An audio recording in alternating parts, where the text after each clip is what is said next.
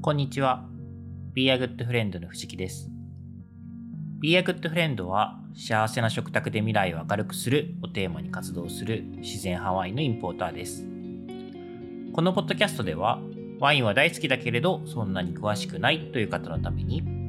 今よりもっと自然派ワインとお友達になれるようなヒントをお届けしたいと思っています。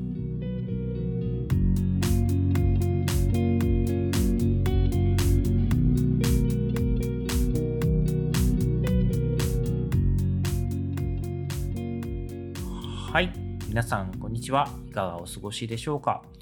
えっ、ー、と、今日はですね、日曜日ももうすぐ終わるぐらいのタイミングなんですけれども、えー、日曜日ということですね、えー、恒例のワインの話題とは少し、え、離れた直接関係のないお話をする回に今日もしようかなと思います。え、日曜日にこう、ちょっとリラックスしてですね、ワイン以外の話をするっていうのも久しぶりなので、なんか、恒例のっていうのも気恥ずかしい気がするんですけれども、まあどうぞお付き合いくださいということですね。で、えー、今日何をお話ししようかなと思っている、思ってたんですけど、今日はですね、実は、えー、海外出張前夜なんですね。明日から実は海外出張に行くっていうことなので、まあ、ちょっとその海外出張前夜というお話を軸に、なんか今日はいろいろお話しできればなと思います。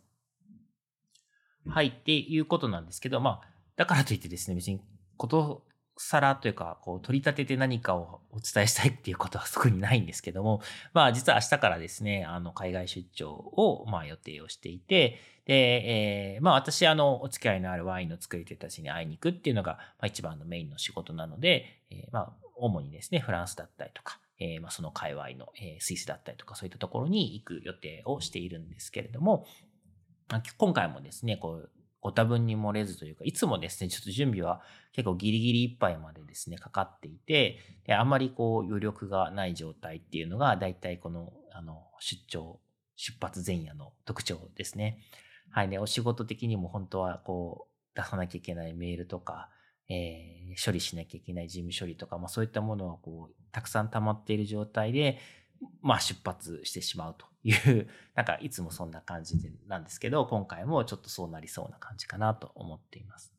はい。まあ、で、なんですけど、こう何度かですね、こう、まあ、出張に行く機会があるので、なんかだいぶですね、こう、まあ、慣れてきたところというか、準備がスムーズになってきている部分ももちろんあって、まあ、一番わかりやすい例で言うと、こ、荷造りとかですよね。大体ですね、こう、何が必要で何が必要でないかとか、まあ、あと、結構荷造りで重要なのはどれだけ荷物を減らせるかっていうことなんですね。今回2週間プラスアルファぐらいやっぱり行ってくるので、まあ、結構普通にですね、生活そのものを持っていこうと思うと、まあまあな荷物になってしまうんですけれども、今回はですね、あの、そうなんですよ。荷物ももちろんそんなたくさん持っていけるわけではないので、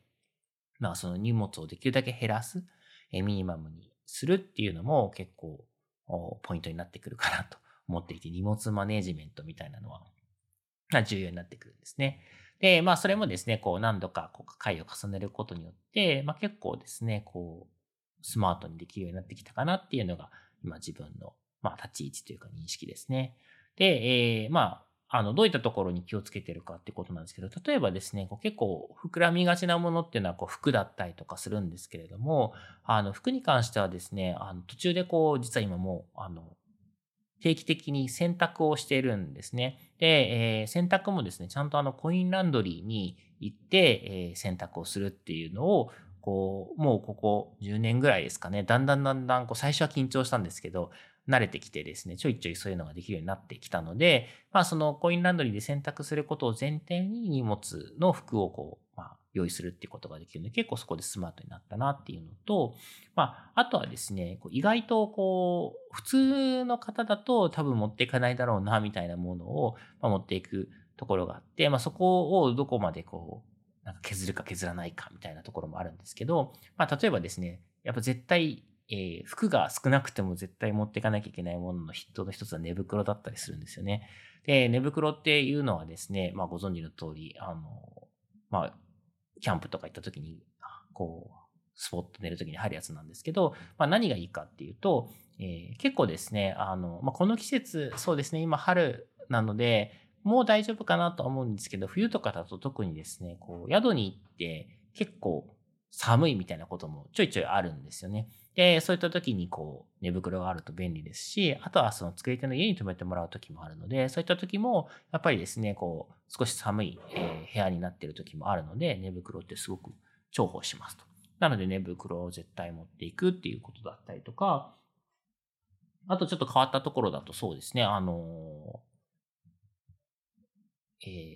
ー、エアロプレスというですね、コーヒーをこう抽出するあのキットがあるんですけど、私コーヒーがすごく好きで、えー、海外に行く時もですね、そのエアロプレス持って行って、自分でこう豆をひいて、えー、お湯を沸かしてコーヒーを入れるみたいなことをちょいちょいやってます。で、お湯は、当然お湯沸かすようにトラベル、えー、ポットみたいなのを持って行ってるんですね。まあこれ普通の人持っていかなくてかさばるポイントなんですけど、まあじゃあなんでそんなことするかっていうと、まあ、いくつか理由があるんですけど、まあ、コーヒーが好きっていうのと、えー、海外で、まあ、フランスとかだったりとかすると、なんかあんまりですね、あの、美味しいコーヒーを飲めないというか、もちろんカフェ、えー、コーヒーロースターとか、まあ、コーヒー豆にこだわってるカフェとかってすごく増えてきているので、そういったとこに行けば飲めるんですけど、えー、ちょうどいいタイミング、例えば朝とかにですね、こう、宿で、まあ、朝ごはんを食べればコーヒーを飲めるんですけど、そのコーヒーは別に特別美味しくないみたいなことがあるので、なんか結構自分で持ってったりしてますと。で、あと宿の朝ごはんがですね、結構簡素なことも多いんですけど、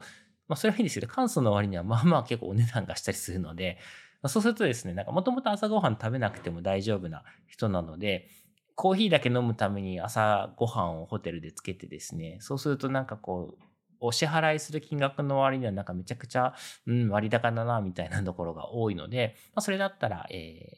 まあ、自分でコーヒー入れれるようにっていうことでキット持っていったりとかしています。はい。で、えー、あとはですね、あの、まあ、これはこう仕事のコアな部分になってくるんですけれども、やはりですね、この私がただ単に作り手のとこに行ってワインを試飲したりとか話したりするだけではなくて、その情景というか、こう、ちょっとしたこうエッセンスみたいなものをできるだけ皆さんにこう、生のままお伝えしたいっていうのは、やっぱり思いとしてあるので、まあ、カメラであったりとか、動画を撮る道具であったりとか、そういったものも結構、こう、細々といろいろ持ってったりして、まあ、それがそこそこ気持ちの重要な割合を占めるっていうことが多いですかね。はい。で、なのでちょっとですね、こう、こまごまいろんなものを持っていく必要があるときに、やっぱ不安、いつも私不安症なので、なんか忘れてないかな、みたいなことをすごく、あの、思いながら、こう、大体ですね、前の日の夜はあまり眠れず過ごすことが多いんですけど、まあ、果たして今夜はどうなるかなっていうことなんですけど、まあ、ちょっと明日ちょっと出発は、あの、午後なので、まあ、まだ午前中余力があるなっていう、こう、油断もしてたりします。はい。で、まあ、その時間を使ってですね、こう、先ほどもあの、お話ししたような 溜まっている仕事も、ちょっとうまくですね、こう、目処をつけながら、えー、なんとか明日出発できればなと思うんですけども、今回ちょっとですね、いつもと違ってというか、あの、まあ、フランスに、えー、到着するように旅立つんですけども、いつもはですね、こう、直通のこう飛行機で航空会社であったりとか、まあ、経由とかでももうすぐ近くのベルギーとかこうを経由して、えー、まあ、目的地の近い、一番近い大きな街の空港に着くみたいなことが多かったんですけど、まあ、今回ですね、初めて、あの、ドバイ経由で、えー、行くと。まあ、エミレーツ航空を利用していくっていうのもちょっと初体験で、まあ、ちょっとトランジットの時間も数時間あって、で、まあ、人生おそらく初ですね。初の中東というか、そういったところにこう、少しこう、空気を感じに行けるっていうのも、まあ、ちょっと楽しみにしてます。まあ、なぜ、えー、今回はそのドバイ経由なのかっていうと、まあ、たまたまそのエミレーツ航空のチケットがすごくお手頃な価格で出ていたってこともあって、今すごくあの、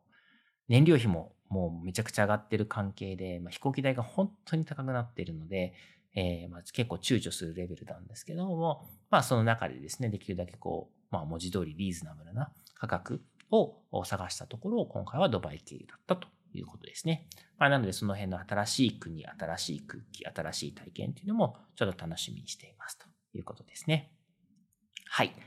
えー、ということでですね、今日は簡単ですけれども、まあ、海外出張前夜というお話をさせていただきました。